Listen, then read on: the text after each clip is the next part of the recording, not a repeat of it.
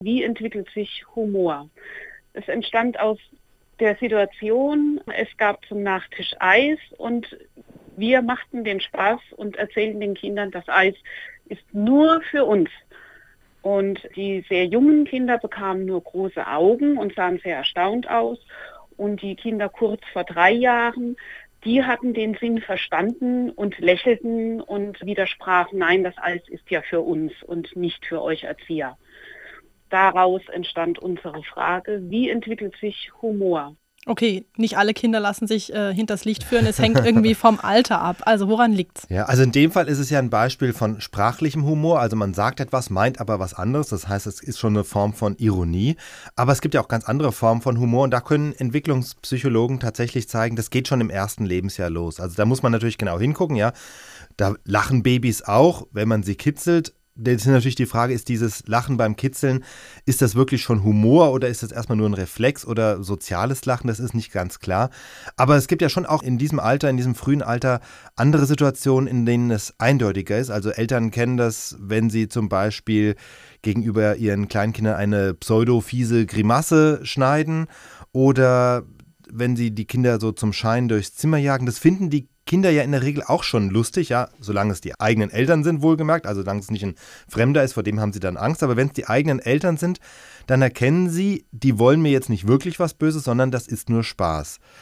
Und das deutet ja eben auch schon auf die soziale Bedeutung von Humor hin. Also gemeinsames Lachen verbindet ja auch. Und das kann man zeigen, dass diese Art von Humor tatsächlich im Säuglingsalter schon beginnen kann, so bei sechs bis acht Monaten. Dass es aber da schon auch darauf ankommt, was die Kinder an Humor bei ihren Eltern beobachten können. Das heißt, sie lernen Humor am Anfang vor allem durch Nachahmung. Sie machen die Erfahrung, aha, Eltern lachen in bestimmten Situationen oder reißen die Augen auf und tun so, als würden sie dem Kind eine Rassel wegnehmen, aber es ist völlig klar, sie wollen das nicht wirklich wegnehmen, sondern sie machen nur einen Spaß. Und aus solchen Situationen entwickelt sich dann im Grunde das Gespür für Humor. Also das ist ja so eine ganz normale äh, Spielesituation. Mhm. Eigentlich gibt es denn überhaupt eine einheitliche Definition von Humor? Also natürlich äh, gibt es sehr viele Arten von Humor, auch bei Kindern. Also wenn man nach einem gemeinsamen Nenner sucht, dann ist es vielleicht der, dass Humor immer mit irgendeiner Form von Erwartungen oder Standard-Routine-Situationen bricht. Also Psychologen nennen das das Inkongruenzprinzip. Das gilt für den Slapstick-Humor bis zum Sprachwitz, also ob sich ein Kind einen Topf über den Kopf zieht und damit lachend durchs Zimmer läuft oder ob es, wenn es ein bisschen älter ist, ein Wortspiel macht oder eine ironische Bemerkung. Jede humorvolle Situation beinhaltet irgendwie einen Bruch mit Erwartungen, irgendetwas fällt aus dem Rahmen. Gilt auch zum Beispiel, wenn ein Kind sich darüber beäumelt, wenn es kleine Tabuwörter benutzt, ja, wie zum Beispiel Kaka oder sowas, ja.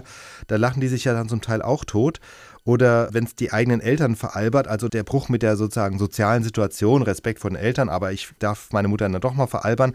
Und dieses Brechen von Erwartungen, dieses Umdeuten eines Kontexts, das ist im Grunde die eigentliche kognitive Leistung, die ein Kind erstmal lernen muss. Also auf der kognitiven Ebene bedeutet Humor haben, zu verstehen, dass eine Handlung auch mal nicht ernst gemeint ist. Und das ist ja auch das Wesen der Ironie. Ich sage das eine, meine aber das Gegenteil. Und das zu verstehen, ist so eine Voraussetzung von Humor. Was eben diese sprachlichen Äußerungen angeht, da passt dann diese Situation vom Anfang mit dem Eis, das ist alles uns.